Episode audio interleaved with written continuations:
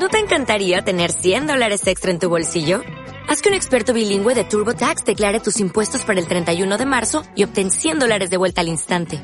Porque no importa cuáles hayan sido tus logros del año pasado, TurboTax hace que cuenten. Obtén 100 dólares de vuelta y tus impuestos con 100% de precisión. Solo con Intuit TurboTax. Debes declarar para el 31 de marzo. Crédito solo aplicable al costo de la presentación federal con TurboTax Full Service. Oferta sujeta a cambios o cancelación en cualquier momento.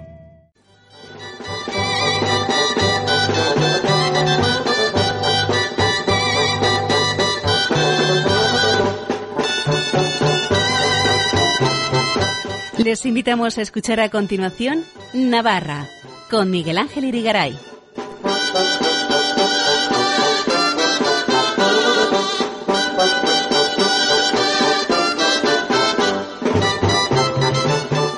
Muy buenas noches, amigos oyentes de Radio María. Bienvenidos a este programa Navarra en su edición del lunes 2 de agosto de 2021, en cuya primera parte vamos a hablar de la colegiata de Roncesvalles, la que llaman la primera del Camino de Santiago, primera etapa española del Camino francés, pues acaba de terminar un año jubilar específico con motivo de los 800 años de su consagración que se cumplieron el 17 de julio del año pasado, de 2020. Y vamos a hablar de ello de la mano de Juan Ramón Corpas Mauleón, presidente de la Asociación de Amigos de Roncesvalles. Luego vendrá, como siempre, Elena Leache con su alegría y sus jotas. No se lo pierdan. Empezamos.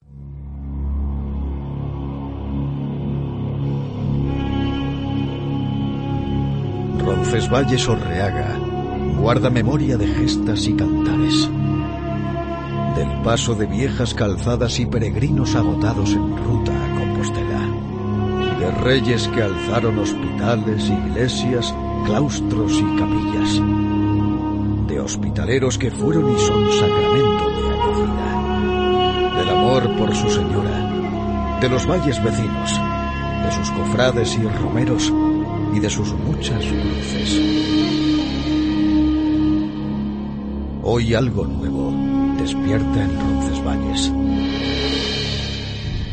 El día 17 de julio pasado finalizó un año jubilar específico para la colegiata de Roncesvalles con motivo de que un año antes se cumplieron los 800 años de su consagración. Desde la Asociación de Amigos de Roncesvalles se ha preparado un programa de actividades culturales a lo largo de todo este año en el que sin duda ha influido mucho la pandemia, de modo que algunos actos han podido celebrarse y otros no. Para hablar de Roncesvalles, conocida como la primera del camino, es decir, la primera etapa española del Camino de Santiago que viene desde Francia, para hablar de este año jubilar de la colegiata y de las actividades realizadas en todo este año, está con nosotros el presidente de la Asociación de Amigos de Roncesvalles, Juan Ramón Corpas. Le saludamos. Muy buenas noches. Muy buenas noches, Miguel Ángel.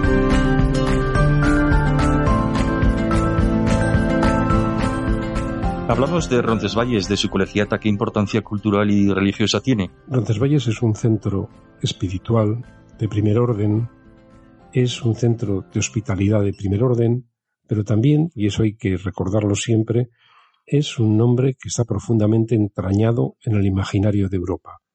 Roncesvalles, desde la batalla del 15 de agosto del año 778, de sus resonancias en las crónicas y sobre todo de la literatura, se ha convertido en un mito para Europa, un mito europeo. Por tanto, es un centro que atrae al pensamiento, a la espiritualidad y a la cultura. Eh, en el largo trabajo de, de este año hemos tratado de aunar en una simbiosis fraterna con la parte espiritual y religiosa que ha llevado el prior y los sacerdotes de la colegiata una, una programación cultural amplia, diversa y dirigida a un abanico también pues muy complejo de, de posibles eh, oyentes, escuchantes. El día 17 de julio de 2020, hace ahora un año, se cumplieron 800 años de la consagración de la colegiata de Roncesvalles. ¿Qué significado y qué importancia histórica podemos atribuir a este aniversario? Es eh, el rey Sancho VII el Fuerte de Navarra, para el que la victoria de las Nuevas de Tolosa era esencial en su biografía, y que fue quien impulsó esta colegiata, decidió la fecha en justamente 12 años después, de la, 8 años después de la victoria de las Navas. La victoria de las Navas fue el 17 de, de julio, de, de, las Navas de Tolosa. Eso uh -huh. es. Entonces, eh, está muy entrañada también en la memoria de los navarros. La batalla de las Navas tiene que ver con el escudo de Navarra, con la iconografía. El rey Sancho VII Fuerte está enterrado en Roncesvalles y fue realmente el impulsor de la obra. Cuando la batalla termina, el rey ya había iniciado el apoyo a la construcción de esta iglesia, pero espera al cumplir ese aniversario para consagrarla. Y Roncesvalles es el primer edificio de arte gótico maduro que se hace en la península ibérica. Seguramente de mano de manos de arquitectos franceses, porque Sancho Fuerte, pues en aquel momento era también señor de una parte de Francia y tenía mucha relación con la cultura francesa, edifica eh, esta gran fábrica que es señero y que se va a imitar después en el gótico de toda España y Portugal. Para celebrar estos 800 años de la consagración de la colegiata, el Papa Francisco, a petición del arzobispo de Pamplona y obispo de Tudela, Monseñor Francisco Pérez, concedió un año jubilar específico para Roncesvalles que ha terminado el pasado 17 de julio. Eh, ¿Podemos hacer balance de cómo ha ido este año y también balance de cómo ha ido la celebración de los 800 años de la consagración de Roncesvalles? Sin duda, de no haber existido la pandemia, hubieran sido actos masivos al existir este importante fenómeno sanitario, pues ha habido que restringir los aforos. Sin embargo, una gran parte, la parte quizá más importante de la programación, se ha mantenido. Ha habido actos de toda índole. Es decir, han actuado eh, corales de Navarra, de la zona, pero también hasta el Orfeo en Pamplones, toda la escala musical eh, en importancia, pero han venido también grupos folclóricos como los volantes de Valcarlos que solo actúan en la Pascua de Santiago en, en la Pascua y en, y en Santiago en su, en su pueblo. Han venido cursos de las universidades, de las dos universidades de Navarra. Ha habido reuniones y encuentros del Consejo Federal del Movimiento Europeo con participación de expresidentes del Parlamento Europeo, porque para ellos Roncesvalles es muy importante ha habido ciclos con participación de la Cátedra de Patrimonio de Navarra, con participación de los técnicos de Patrimonio de Navarra, con actuaciones musicales pues de eh, el organista de la catedral, es decir, que ha habido una programación muy, muy diversa. Y además hemos tenido que poner un límite de aforo porque la demanda era superior a lo que podíamos ofrecer, es decir, que se ha llenado todos los, todos los actos. Eso es una buena señal, ¿no? Porque si habéis tenido que poner eh, un límite es que las cosas han tenido éxito, ¿no? Sí, la verdad es que tanto en las actuaciones más populares como en las actuaciones de mayor altura intelectual siempre había una curiosidad, no solo en la gente que venía desde España y desde Francia, porque hay que decir que Roncesvalles atrae muchísimo a todo el ámbito de la Baja Navarra. Eh, la gente de Saint-Jean-Pied-de-Port, de Saint-Palais, de la Bastille-Clarens, de, han acudido eh, primero porque tienen mucha relación por el camino de Santiago con Pirinea Atlantique, con la Asociación Terre de Navarre, también gente que ha venido de distintos lugares de Navarra y desde luego todas las personas de la zona, que aunque no es muy poblada, para ellos estos eventos eran significativos. Acabamos de celebrar el 25 de julio la festividad de Santiago Apóstol, que por caer en domingo es motivo de que tengamos Año Santo Jubilar Compostelano, el número 120 de la historia, de modo que Santiago se convierte en capital espiritual del mundo. La Santa Sede aprovechó el acto de apertura de la, Santa, de la Puerta Santa el 31 de diciembre para anunciar la prolongación del Año Santo 2021 durante todo el 2022, por las circunstancias excepcionales que rodean su celebración a causa de la pandemia. Es importante, ¿no?, resaltar la esencial vinculación de Roncesvalles con el Camino de Santiago. Como decíamos, se le conoce como la primera del camino, por lo que este 2022 va a ser también, supongo yo, especial para Roncesvalles. ¿Qué perspectivas se vislumbran, ya sea en el ámbito cultural, como en el religioso, como en cuanto a peregrinos? Me imagino que con la pandemia, pues mm, lógicamente se ha notado bajón y esto espero, espero, esperamos que empezará a subir otra vez, ¿no? En 2022. Al abrir las fronteras, tanto mm, autonómicas como nacionales, la peregrinación ha vuelto. En Roncesvalles, otra vez, cuando pues yo he ido varios de los últimos domingos a misa a Roncesvalles y he visto peregrinos de mm, decenas de orígenes de países distintos ya. Todavía no con la densidad de otros años santos, pero previsiblemente si la pandemia va poco a poco atenuándose, eso volverá y en el año 22 esperamos llegar a esos límites. Nosotros estamos de nuevo trabajando para una programación. Hay que decir y agradecer la generosidad de muchas entidades que han colaborado en el programa y que están dispuestas a seguir colaborando. Por lo pronto, para el año próximo ya va a haber un nuevo curso de la Universidad Pública de Navarra, un curso de verano en septiembre. Ya va a haber uno de los grandes encuentros que organiza el Consejo Federal del Movimiento Europeo, que ha elegido Roncesvalles como una de sus sedes fijas junto con Juste en España, que será en octubre, y las asociaciones de amigos del camino, todas las asociaciones de Navarra mancomunadas, junto con algunas otras asociaciones que tienen que ver con el europeísmo y con el camino, hemos organizado un ciclo ambiciosísimo para final de agosto, principio de septiembre, final de este mes, principio del que viene, en el que va a haber 35 actos en siete sedes distintas, las siete sedes donde hay asociaciones de amigos del camino en Navarra, mm, las enuncio de, de, norte a sur, Asociación de Urdas Bactán, que tendrá los actos en Elizondo, Asociación de Amigos de Roncesvalles, que los tendrá en la Casa de Zandeguía de Roncesvalles, Asociación de Amigos en Navarra, que será en Pamplona, Asociación de Amigos de Puente la Reina, Asociación de Amigos de los Arcos y Asociación de Amigos de Camino del Ebro Tudela. En todas esas sedes, en cada una de ellas va a haber cinco actuaciones, conferencias, talleres y conciertos. Esto nunca lo habíamos sido capaces de llevarlo adelante todas las asociaciones de forma unitaria y me parece que es lo que tenemos que seguir haciendo. Las asociaciones de amigos que son el alma del camino, seguir en ello. Y Roncesvalles desde su nacimiento, vive por y para la peregrinación. En la historia de la literatura medieval francesa no hay otro símbolo como el de Roncesvalles porque aúna, como ningún otro, el mito carolingio con el mito jacobeo, la religión y la épica, la literatura y la espiritualidad. Pues sí, es, es, así. ¿Y qué relación podemos establecer? Porque hay un octavo centenario que es el de la consagración de Roncesvalles, de la colegiata, pero también estamos en plena celebración en Burgos, ¿verdad? Eh, 800 años de la primera piedra, creo que es eh, de, de, la Catedral de Burgos.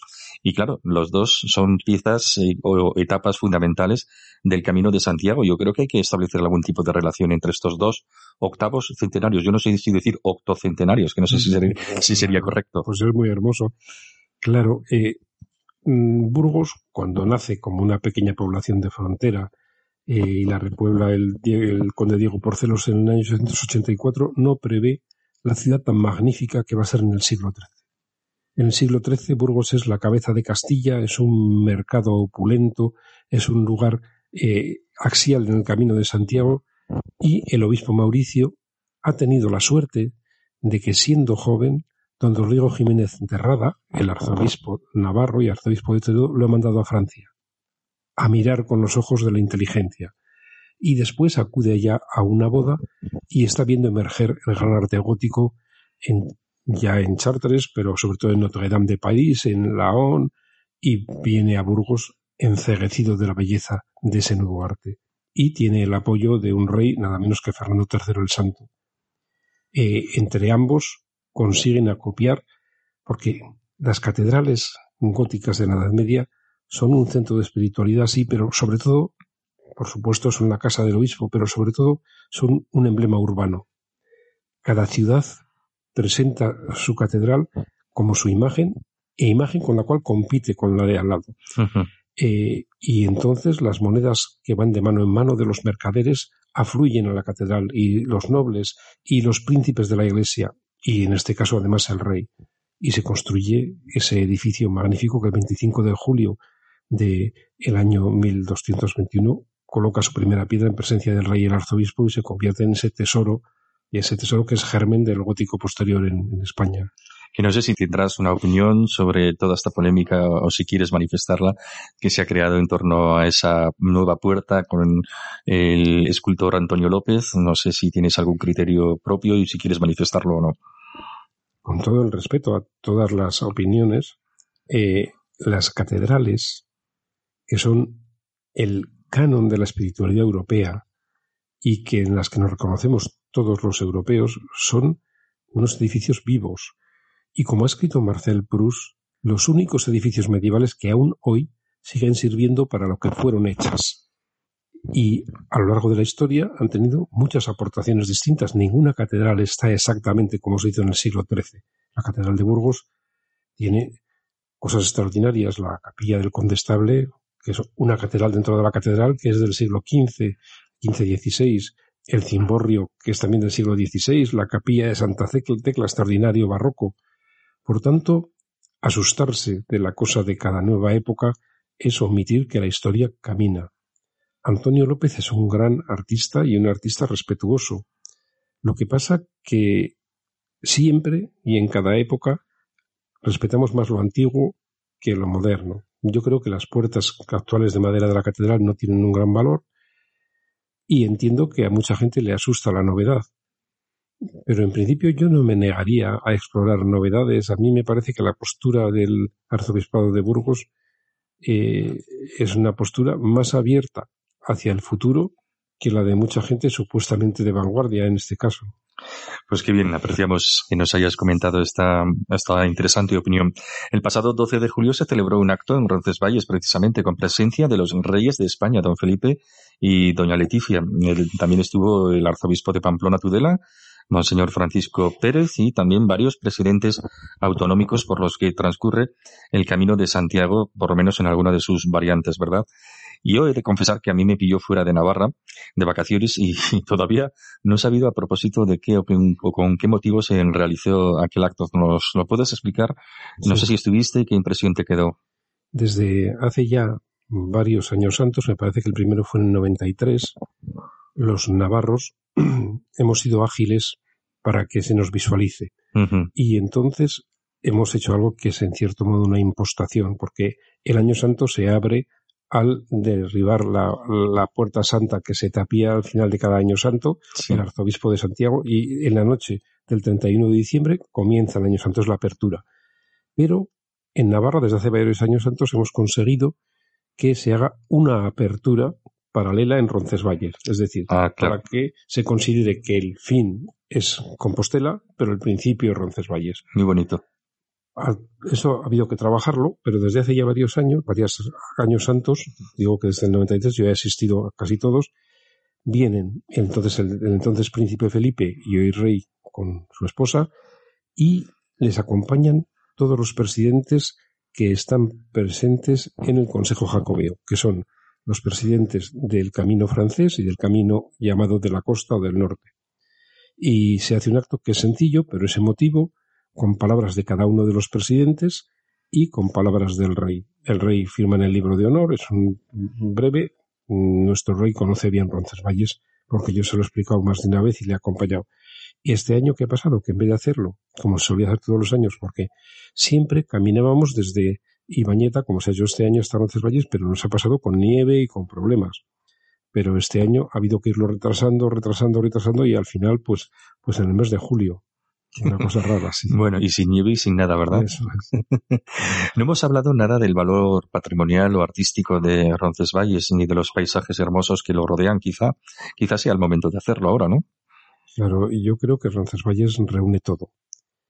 En cuanto a patrimonio, tiene alguna pieza que los mejores museos del mundo quisieran enseñar. Desde luego, la talla de Santa María de Roncesvalles es una talla gótica de talleres tolosanos que es de una delicadeza y una finura como pocas.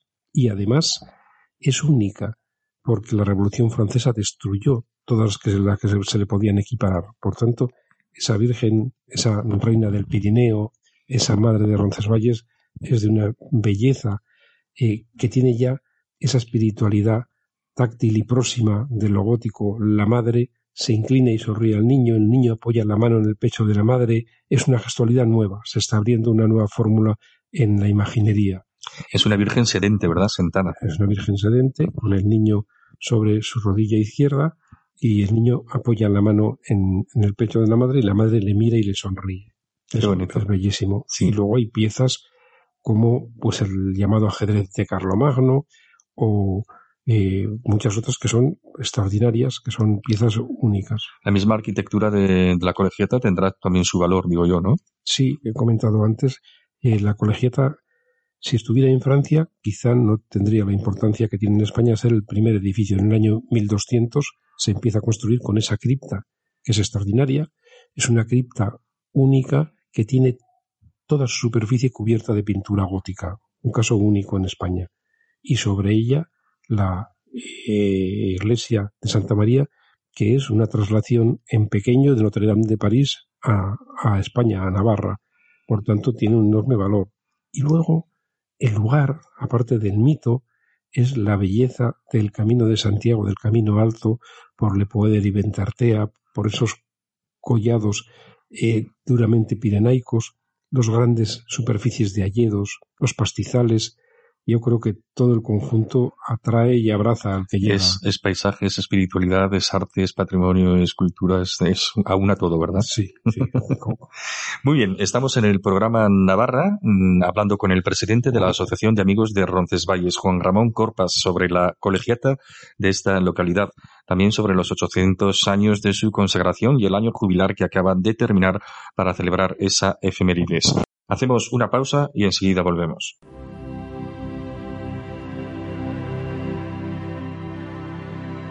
El nombre de Roncesvalles ha quedado estrechamente unido al Camino de Santiago.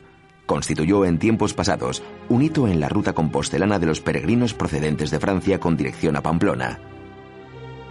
Para ello, los caminantes habían de cruzar el Pirineo por el puerto de Ibañeta, lugar pavoroso asociado a la batalla de Roncesvalles. Relacionadas con la peregrinación a Santiago están las fundaciones hospitalarias. Así, en el Alto de Ibañeta se construyeron una capilla que sirvió también de refugio y un hospital. Pero dadas las inclemencias meteorológicas de este lugar, los refugios no ofrecían la protección suficiente para los peregrinos. Y en 1132 el hospital se trasladó a un lugar más abrigado, que es el que ocupa la actual Real Colegiata.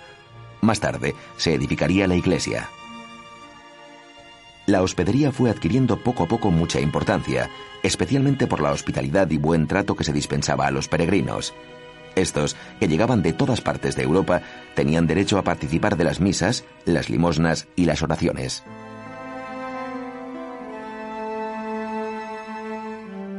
A los que fallecían se les daba sepultura en una capilla especialmente dispuesta para ello, la capilla del Santi Spiri, también conocida como la capilla de Roldán, y es el edificio más antiguo de los que se conservan. Hoy día todavía se pueden ver los huesos de los peregrinos que en épocas pasadas allí fallecieron. Diversos estudios realizados a estos restos constatan que los caminantes provenían de diferentes partes de Europa.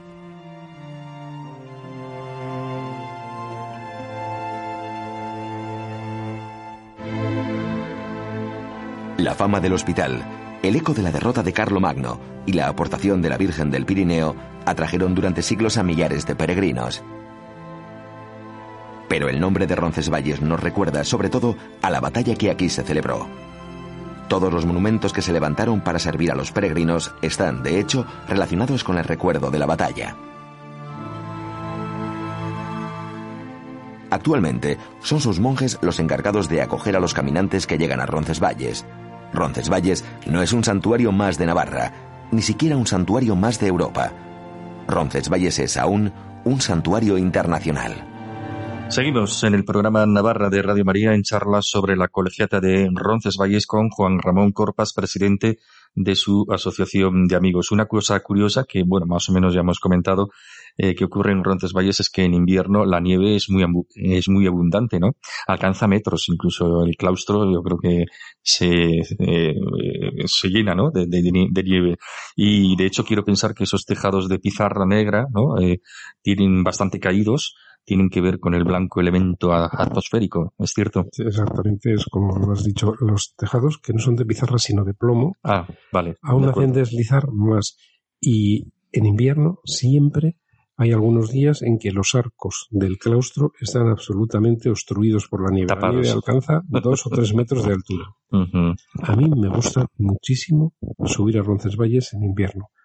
La carretera suele estar limpia y los establecimientos hosteleros son acogedores. Desde luego, la comunidad sacerdotal es la más hospitalaria que yo conozco de Europa. Y llegar a Roncesvalles con dos metros de nieve y disfrutar de esa compañía es algo delicioso, aunque sea frío, pero es hermosísimo. Mm. ¿Cuál es el perfil de peregrino que pasa por Roncesvalles? ¿Es variado? ¿Se acomoda algún tipo estándar o hay todo tipo de gente, me imagino, no? Bueno, yo no llevo la estadística, aunque la he conocido muchos años. Eh, vienen a dormir en Roncesvalles alrededor de 60.000 peregrinos al año en años normales, este no lo es, aunque algunos no duermen en Roncesvalles, sino que lo hacen en Burguete o en alguna localidad próxima, es decir, que pasarían del orden de 70.000 a sellar su, su credencial de peregrino. Al año, ¿eh? Al año. Eso en tiempos de normalidad, ¿no? Eso es. Eh, hay de todas las nacionalidades, hay y de todos los continentes. Es curioso que aunque mayoritariamente son europeos, pues Estados Unidos, o Brasil, o Perú, o Corea, o Japón, y vienen de distintas obediencias religiosas, aunque la mayoría son eh, católicos, pues es común ver a gente protestante que realiza el camino, acude a la celebración de la Eucaristía, pero no recibe la comunión, sino que se acerca al prior para recibir su bendición, pero se sienten hijos de la misma fe y de la misma gran corriente cultural cristiana de Europa. Vienen, yo he conocido y he acompañado a eh, profesores de arte japoneses que eran de convicciones religiosas taoístas, pero el respeto al hecho peregrinatorio y al camino y el respeto que la religión católica tiene en Japón, porque en Japón la comunidad cristiana, que es fundamentalmente católica, es pequeña, pero muy respetada. La Universidad de Sofía, la universidad jesuita que está en el centro de Tokio, que es una ciudad dentro de la ciudad y que forma a la clase más culta y más interesante de Japón, tiene y e irradia una gran influencia. Por tanto, y además la figura de San Francisco Javier atrae a Navarra a muchos japoneses. Sin duda, sin duda, sí, sí. Hay que, sí, sí, hay que decir que todos los días se imparte la bendición del peregrino, ¿no? Al final de la misa de la tarde, creo que además se hace en varios idiomas, lo cual es también interesante, ¿no? Para todos los que hemos sido peregrinos es un momento muy emotivo. Al final de la misa, el prior, normalmente el prior, eh, antes lo hacía mucho don Javier Navarro. Don Javier Navarro era prior, pero era un canónigo enamorado del camino de Santiago, que fue de los primeros en marcar con flechas amarillas el camino, y lo hacía en los idiomas de todas las nacionalidades de las que había un peregrino. Es decir, había días que tenía que hacer la bendición a lo mejor en 70 idiomas distintos. ¿Ah, sí? Sí, sí, tanto. Y él conocía algunos y además tenía un listado para hacer la bendición en el idioma de cada uno de los peregrinos. Es un momento muy emotivo para todos los peregrinos, muy hermoso. Qué bueno. Roncesvalles es conocido también por aquella famosa batalla de la que hemos mm, mencionado así de pasada al principio de esta charla. Mm, yo creo que podemos hablar un poco, por si no la conocen nuestros oyentes, qué pasó, cuándo sucedió, un breve relato que además ha dado lugar al poema, a un poema épico y muy interesante para la, la literatura, como es la chanson de Roldán, que traducido al castellano sería la canción de Roldán, ¿verdad? Claro, es, eh, el hecho está historiado. Eh, Carlomagno mm, reúne en lo que hoy es Padenborg, el lugar donde iba a tomar las aguas, a todos los notables de la nación franca. Y acuden todos, por dos razones. Primera, porque se ha vencido al pueblo pagano de los sajones y se les va a bautizar públicamente en masa. Y segundo, porque prevén que va a repartir los señoríos, las abadías, las tenencias de ese territorio recién conquistado. Y en esa primera dieta conocida de los francos aparecen dos personajes acompañados de su séquito inesperadamente. Uno es el gobernador de la marca superior de Al-Ándalus y otro el gobernador de la ciudad de Zaragoza. Los dos están mal avenidos con el Emirato de Córdoba y acuden a Carlomagno para pedirle ayuda, y a cambio ofrecen la sumisión de sus territorios. Carlomagno se le ofrece una ocasión que ni pintada para su política expansiva, prepara un gran ejército y al año siguiente se, encamina hacia Zaragoza. En pinza, unos pasan por Lepertus y la parte principal mandada por él pasa por Roncesvalles, deja una guarnición en Pamplona y llega a Zaragoza. Pero en esos meses las tornas han cambiado y Zaragoza ni se entrega ni se somete.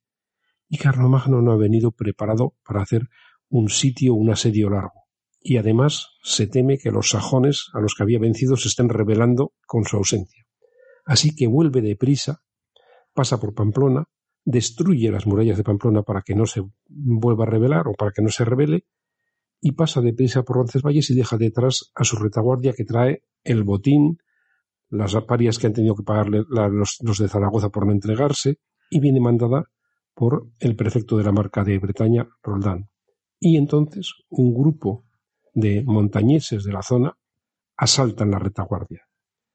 Según todos los cronistas, porque todos los cronistas coinciden en contarlo, es un golpe audaz, rápido, en el que matan a todos los miembros de la retaguardia y huyen con el botín sin que se les pueda perseguir porque se dispersan por los bosques. El hecho es la primera derrota del ejército franco, consterna a Europa y todos los cronistas lo consignan. Probablemente no fue una gran batalla, a lo mejor una simple escaramuza, pero salta después a la literatura, como has dicho, con la chanson de Roland, y después se repite por todas las literaturas europeas una y otra vez en mil variantes. Eh, hay estudiosos de la literatura que dicen que Roncesvalles es el lugar más citado en la historia de la literatura universal después de Troya. Mm. Qué curioso, ¿verdad? Bueno, hablamos en esta entrevista de Roncesvalles, pero yo no puedo evitar eh, hacer mención de tu trayectoria personal. Pues eres médico con muchos años de ejercicio, pero siempre cultivando esa parte humanista y cultural que te ha llevado a ser una persona, pues, de referencia aquí en Navarra, en la cultura navarra, y también, pues, eh, a ser una persona conocida y además, entre otras cosas, a ejercer cargos públicos, ¿verdad? De director general de Cultura, institución Príncipe de Viana del Gobierno de Navarra y también consejero de Cultura desde 2003 a 2011. Ocho años, creo recordar que con gobiernos en Navarra de Unión del Pueblo Navarro, ¿no? Eh, bueno, ¿qué recuerdos tienes de aquella etapa? ¿Qué balance haces de aquellos años? ¿Qué pudiste, qué no pudiste hacer? Por resumir, ¿te gustó ser director general y, consejero de Cultura? Fue una experiencia muy enriquecedora eh, tengo que decir que la política en Navarra no es fácil, pero hay que estar ahí. Eh, yo recuerdo que cuando yo escribía en el periódico una columna semanal desde hacía 15 años y cuando Miguel Sanz me ofreció ser director general, me dijo, no basta con opinar. hay que, hay que hacer, ¿no? Claro, hay que hacer. Y la verdad es que fueron algunos años muy buenos porque fueron años buenos económicamente, se pudieron hacer cosas como nunca antes en lo que se refiere a restauración de patrimonio, a puesta en marcha de casas de cultura. Prácticamente todas las casas de cultura se pusieron en marcha entonces, se pusieron en marcha desde Baluarte a la Biblioteca General, a el Archivo General, a el Museo Teiza y se sacaron adelante consensuadas con la oposición todas las leyes de gestión de la cultura de modo que fueron años en ese sentido buenos. Políticamente yo tengo la impresión de que Navarra es una tierra áspera, pero yo creo que la gestión a mí me, dejó satisfecho dentro de que nunca uno puede hacer todo lo que quiere, pero en fin. Bueno, creo que podemos hablar también, ya para terminar, de la Asociación de Amigos de Roncesvalles. ¿Cuándo surge? ¿Qué hace? ¿Qué promueve? ¿Qué es lo que hace durante el año? ¿A qué se dedica? Y a qué dedica el tiempo libre, ¿no? Como dice la canción, ¿verdad? Eh, esto, el responsable es eh, Viviano Esparza III, prior de Roncesvalles. Yo siempre me he sentido muy unido a Roncesvalles por muchas razones. Desde hace muchos años eh, soy visitante asiduo, he sido peregrino en más de una ocasión, me he alojado en Roncesvalles y me he unido a amistad con los sucesivos priores. Y he estado muy vinculado al camino por muchas razones. Viviano me dice que cree que sería importante crear una asociación de amigos para llevar la carga de la gestión cultural. Porque en Roncesvalles hay una comunidad de sacerdotes que lleva todo lo referido a un montón de pequeñas parroquias de los pueblos aledaños, más todo lo que se refiere a la hospitalidad. Están con una carga enorme. Sí, mucho trabajo, ¿verdad? Mucho, mucho. Y no son muchos, ¿verdad? Son poquitos. Son pocos y como pasa en muchos lugares de la España de hoy, pues no sobran los, los sacerdotes ni las vacaciones, ni las vocaciones y hay mucha dispersión poblacional en ese área. Entonces yo veo que es que tienen muchísimo compromiso de trabajo y, bueno, y su labor espiritual y sacerdotal.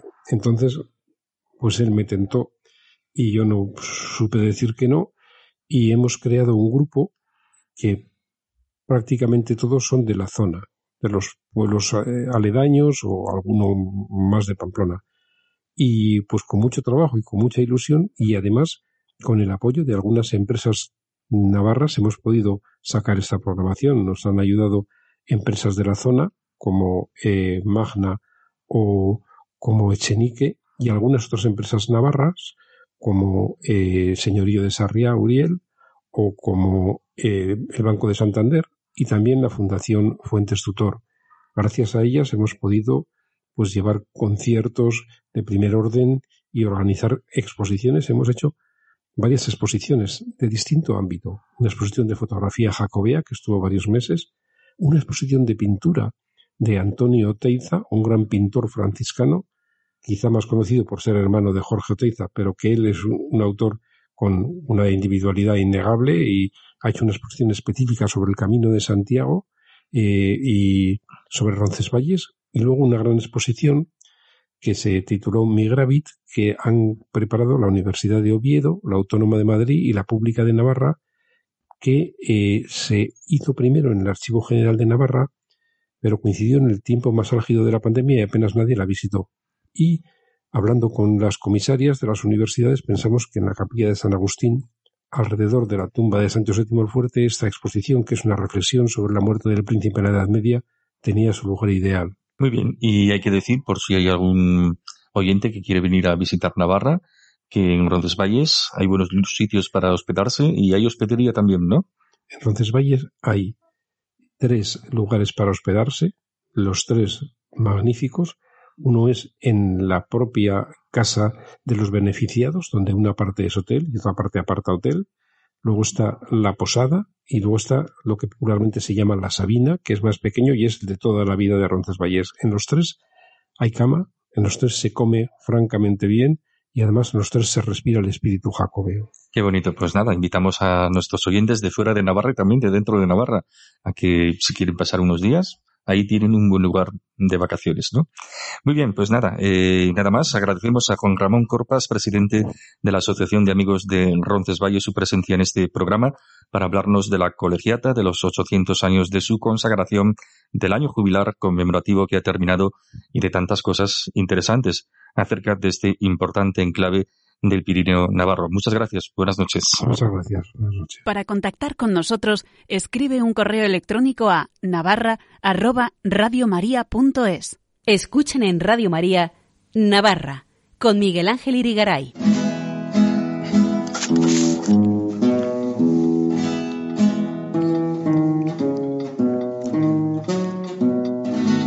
Cruza Navarra un camino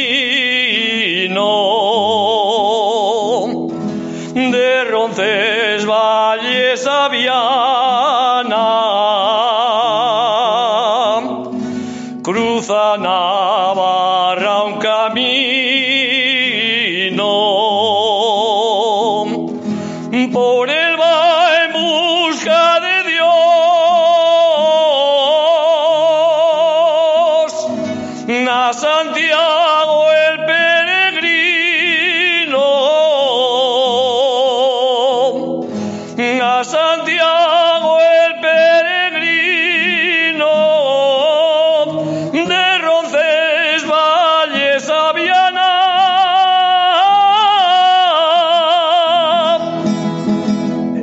Viana. Elena de H, sección de Jotas, bienvenida, muy buenas noches. Buenas noches, aquí estamos un día más, eh, una noche más y en agosto ya. Y en agosto ya hemos estado de vacaciones por ahí, creo que ¿Verdad? también tú, Tú te has ido por algún yo también por ahí. lugar del Cantábrico, Eso. de cuyo nombre no lo sé, la verdad es que no Y lo sé. tú también por las And- Andalucía, En las Andalucías hemos hecho tornet por ahí, muy a gusto. muy bien, ¿no? Y claro, como ya estamos de nuevo en tierra, Sí, después de ver tanto mar, pues ya vamos a tierra de nuevo.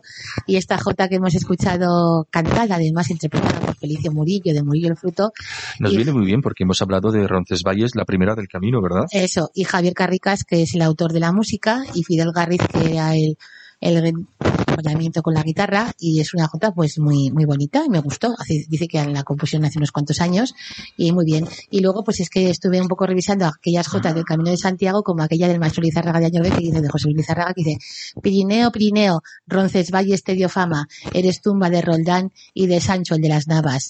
También de Pablo Ordóñez, otra jota que dice, en Navarra hay dos caminos y los dos tengo de hacer, el camino de Santiago y el camino de Javier. Y claro, es que el, el domingo 25 de mayo hubo también, 25 de mayo no, que digo yo, 25 de julio, pues hubo también el repique de campanas el día de Santiago eh, por toda Navarra, desde la Catedral de Pamplona, que organizaron esto la Asociación de Amigos del Camino de Santiago, Campaneros de Pamplona, las iglesias de San Saturnino y de San Lorenzo y también las, las iglesias que transcurre el Camino de Santiago. Desde Zabaldica y demás, y sonó la campana Gabriela y la campana María, un volteo fantástico y Arancha Zozaya que organizaba todo esto con el deán de la catedral también, don Carlos Ayerra y muy bien, pues sonaba muy bonito. Oye, eso de que suenen las campanas en la Catedral de Pamplona a las 11, ¿verdad? eso no suele ser normal, ¿no? Precioso, precioso. Y luego lo vimos también por televisión y lo vimos por medios de comunicación y muy a gusto. Muy bien. ¿Y cómo sonaría, verdad? La... Yo estaba fuera, yo creo. Este a mí me emociona muchísimo porque como he vivido en la calle Curia, pues había en, mis tiempos el abuelo Rafael LH, que era de la calle Curia, de Pamplona, cercano a la catedral, pues siempre pensaba yo que la, lo que es la Cámara María y su sonido como que imprime carácter. Así, ¿eh? Sí, tiene, Me gusta esa expresión, la de imprime carácter, ¿eh? Me ha llegado al alma. Sí, la calle Curia, sí, sí, imprime carácter sí, esa, sí. esa Eso es de lo que no se olvida nunca, ¿no? Como un sello indeleble, ¿verdad? Es la campana María. ¿Eh? Sí, es una cosa curiosa. Y Pum. también, claro, pues como estamos en tiempo de viajes, pues la cosa es que, mira, en Diario de Navarra eh, leíamos días pasados una carta de los lectores muy interesante, firmado por Enrique Iriso Lerga. El título era así, Viajar. Mencionaba en dicha carta a Agustín de Hipona y una frase llamativa, que el mundo es un libro y aquellos que no viajan solo leen una página.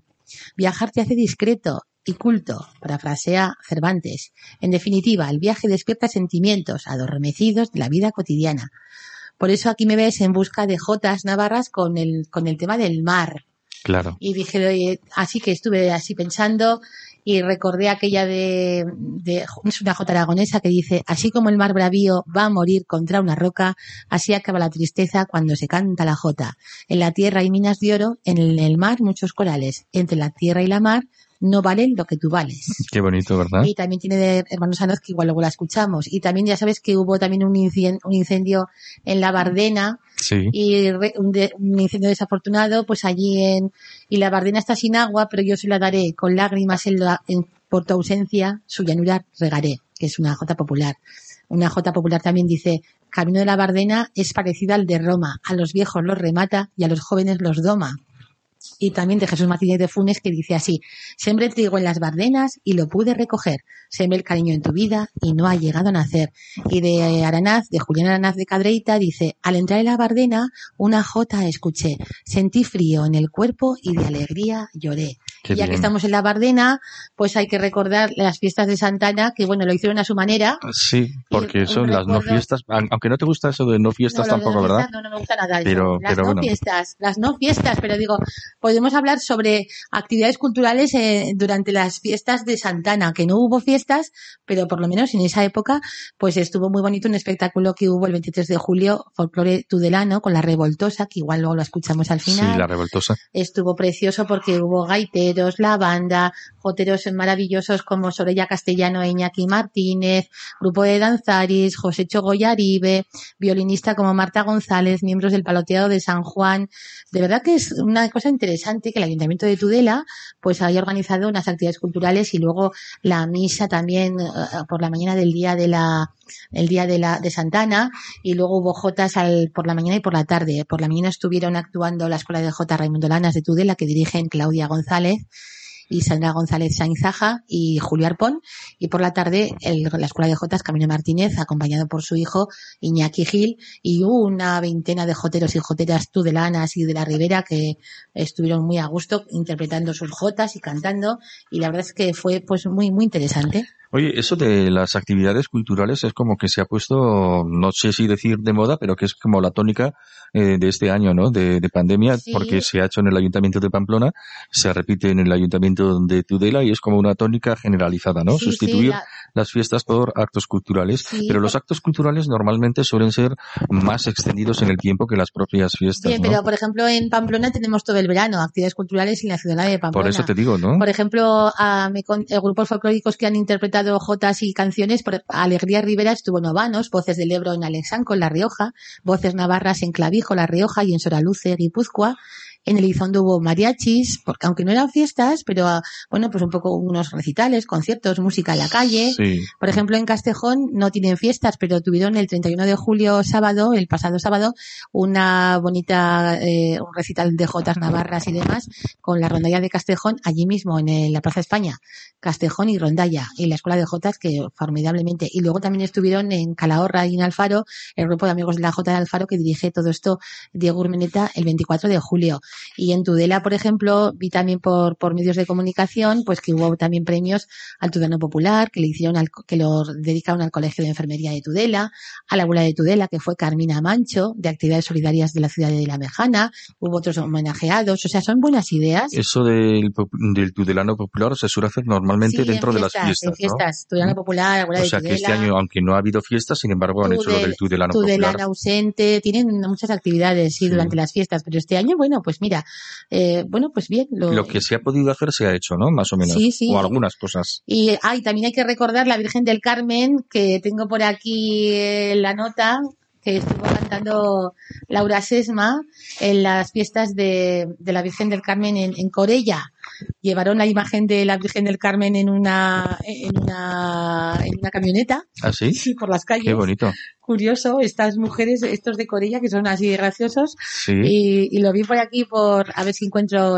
que y la tengo- chuleta, la chuleta que de, tengo aquí un montón de, de papeles de periódico, no, ¿verdad? periódicos. Es que lo recorto todo, chico. Sí, sí. Ah, Aquí, aquí. aquí lo tiene. La pandemia no impide que la Virgen del Carmen recorra Corella. Y me encantó porque hubo jotas en, de la calle, en la calle del Carmen con la rondalla Centinela, auroros de Corella, bonitas jotas. También estuvo Laura Sesma. Las misas se fueron con, con aforo reducido, bueno, que se escucharon muy bien por la megafonía. Y también aquí en Pamplona, el 25 de mayo, 25 de julio, ¿qué digo yo? 25 de mayo hoy. Sí, sí. Pues sí, el sí. 25 de julio hubo también actuación de los auroros de Pamplona en las fiestas del Lar Gallego. Será que no te has quitado el ensayo todavía, ¿no? No sé, no ¿Eh? sé, 25 de julio, hoy de mayo. Y así que esas son un poco las noticias. Y Sí. bueno, pues en la Virgen del Carmen, en Corella, pues Sí. Y, Y si te parece, vamos a escuchar una jotita o no, vamos, a o no te escuchar, parece. vamos a escuchar la jota de Hermanos Anoz, Buscando el Azul del Mar, en Reynosa Nacelebro. Fíjate que esta jota es muy es nueva, del año 88-89, del siglo pasado. Bueno, relativamente nueva, Bueno, ¿no? pero, pero mira, te voy a contar. La, te voy a contar, les voy a contar a todos los oyentes. Esta, estas jotas de Jesús Anoz, es de los hermanos Anoz, el mayor Jesús Anoz, son Jesús y Raúl, de Milagro. Viven en Madrid hace muchos años. Bueno, pues tuvo una, época de mucha inspiración y compuso varias jotas. Una de ellas que, que está cantada muy, en muchas ocasiones en los diferentes repertorios, como es la calle de los miedos, la calle de la estafeta, la calle de los miedos, y, y habla sobre San Fermín y el encierro y tal. Y hay varias, va- varias jotas de este mismo, de esta misma remesa y que son muy buenas y que se están cantando mucho. Y esta, por ejemplo, pues es la jota que dice Buscando el azul del mar y está compuesta por Jesús Anoz. Y el otro día digo, toma, si es verdad, también compuso para las, para la, para la romería de Rocío. ¿Ah, sí? Sí. Mm, Y tiene dos jotas, la J Rociera uno- número uno, J Rociero número dos. Qué bueno. Y Esa habrá que escucharla alguna vez en este cuando llegue mayo. Cuando llegue mayo, eh, y esta vez no te, equivo- En mayo no de- te equivocarás. No, el año que viene. El caso es que digo el otro día, oye, pues mira, buscando el azul del mar, buscando el azul del mar, pues es de Pero ¿qué pasa? Estuviste en la playa y te inspiraste, Pues ¿no? mira, me llegó allí a la orilla de la playa, tan a gusto, y digo, como de aquí a J, buscando el, ar- y bueno, hacia arriba, hacia abajo, de un lado al otro, paseando por la orilla de la... Y el rumor del agua del Sí, mar, me ¿verdad? encanta, me Eh, qué encanta, bonito. qué bonito, me encanta bueno. pasear, pisar la arena, oh, y, tomar la brisa. Y claro, digo, ¿cómo era esa jota? Buscando el azul del mar. Y luego llegué a casa y estuve revisando mis, mis archivos y cosas y digo, toma, si es de Jesús Anoz, es verdad. Bueno, pues vamos a escucharla, ¿verdad? Preciosa, buscando el azul del mar, en Reynosa Nacelebro, buscando el azul del mar. Rioga, riega Rioja y Navarra y se postra en el pilar.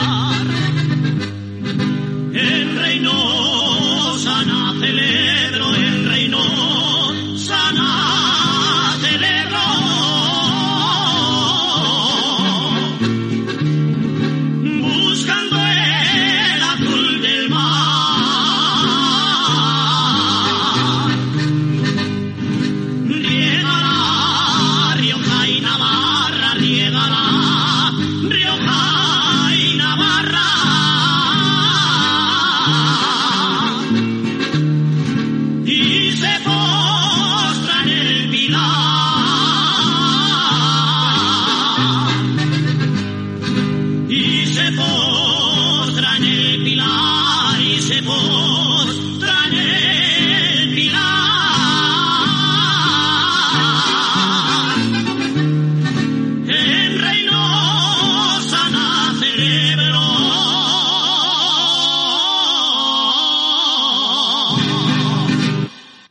Esta J tiene dedicatoria, ¿no? La vas a dedicar a alguien, ¿no? Vamos a dedicar a la familia Ancín Alcoz, José Luis Ancín, eh, su hermana Elisa Ancín, Visi Ancín y Angelita. Son de Aguilar de Codés, cerca de, de, de Rioja, Mm. entre Viana, entre los Arcos y Viana. Y Aguilar de Codés es de los últimos pueblos de Navarra, de, cerca de La Rioja, como digo, Cabredo, todo aquello.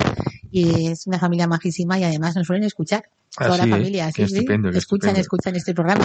Y también a nuestras amigas de Encajeras de Ariza, Hombre, que también tuvieron, tuvieron otro esas incendio. están haciendo famosas en este programa, ¿eh? Sí, sí, Las dedicamos las aragonesas aquellas que son muy majas Sí, y ¿no? Conchita, Conchita Fraile, que el otro día también tuvo también un, otra que se está haciendo famosa. tuvieron un incendio por allí también, Ah, también. me envió su hermana, digo, madre mía, que se quema todo el pueblo, Ariza y pues bueno, no sé, madre mía, qué follón. Bomberos, el caso es que, se ha que- quemado la serrería, anda, Como, di- como dice el refrán, que ni en agosto caminar, ni en, ni en diciembre navegar y en agosto sol y mosto. En agosto, sol y Ya que mosto. estamos a, a dos ya de O pajarete en Málaga, ¿eh? si está fresco, ¿verdad? el pajarete, todo aquello. Bueno, bueno. Eso, otro día hablamos de los vinos, pero eso ya en octubre. Y en Málaga tan rico, o sea, y el quitapenas, ¿no? El también, pues eso, pues eso.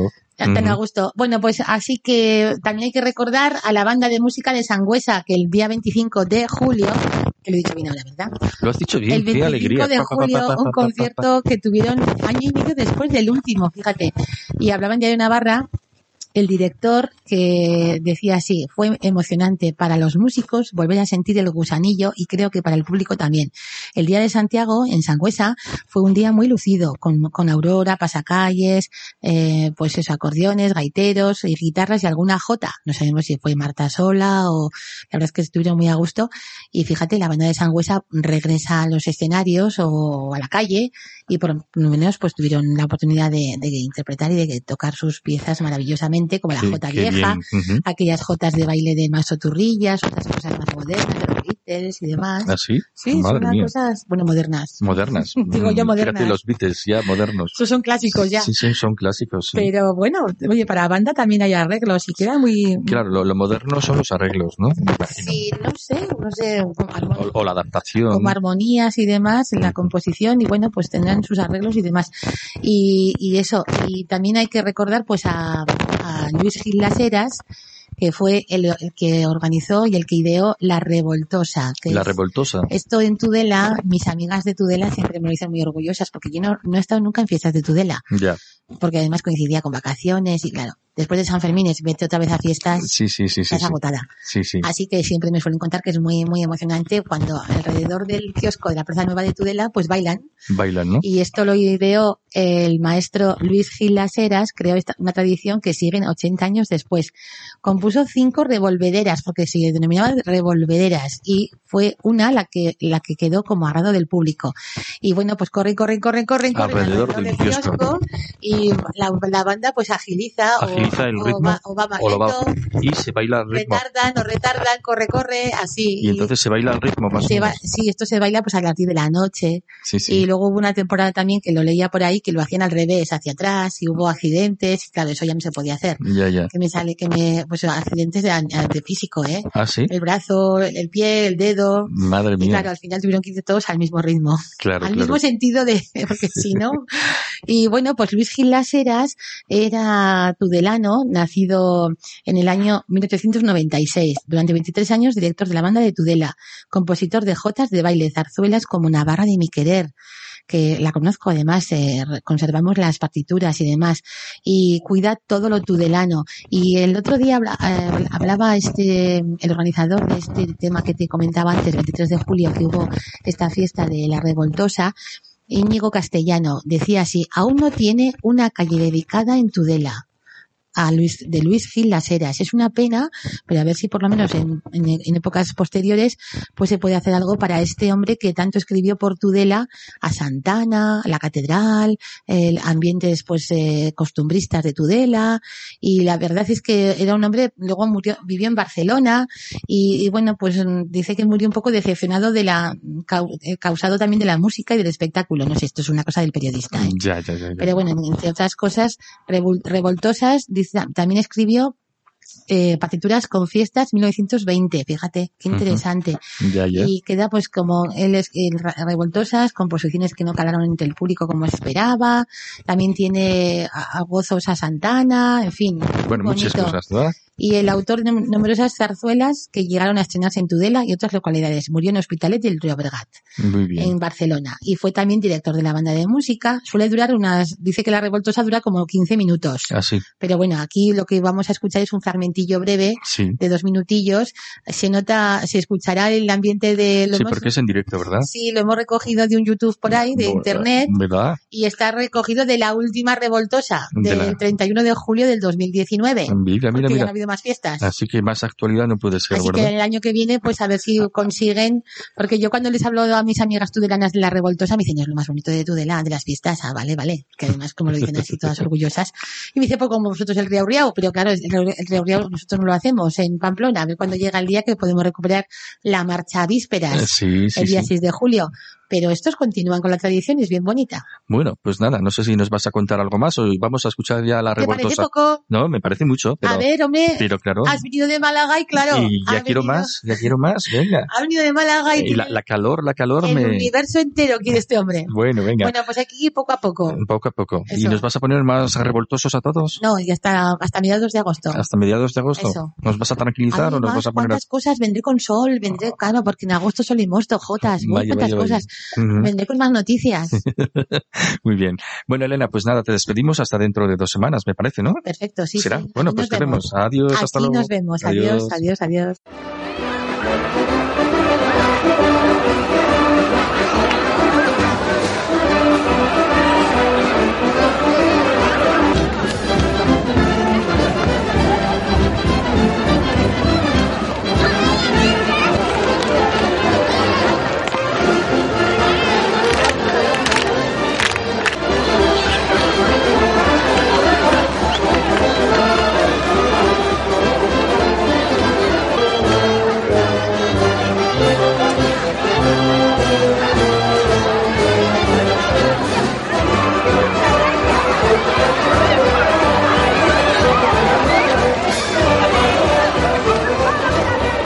Navarra. Radio María. Nos vamos, volvemos el 16 de agosto con más cosas de Navarra. Ahora les dejamos con la estupenda explicación del Catecismo de la Iglesia Católica por Monseñor Munilla, obispo de San Sebastián. Recuerden nuestro correo electrónico navarra arroba y nuestro grupo en Facebook Navarra, programa de Radio María, al que si quieren pueden unirse. La semana que viene, en esta misma franja horaria, les acompañará Federico Jiménez de Cisneros con su programa Andalucía Viva. Hemos podido vernos recientemente en Sevilla y compartir una cerveza con una estupenda ensaladilla rusa de cierto sabor a marisco que además pagó él. Le mandamos un abrazo, un saludo y nuestros mejores recuerdos y a ustedes les deseamos que sean felices. Les esperamos, como decimos, dentro de dos semanas. Muy buenas noches.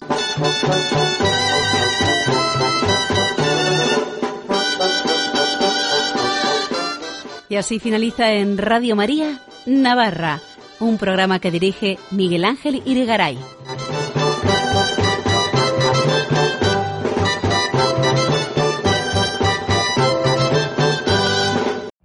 Every day, we rise, challenging ourselves to work for what we believe in. At U.S. Border Patrol, protecting our borders is more than a job, it's a calling. Agents answer the call, working together to keep our country and communities safe. If you are ready for a new mission, join U.S. Border Patrol and go beyond. Learn more at cbp.gov/careers.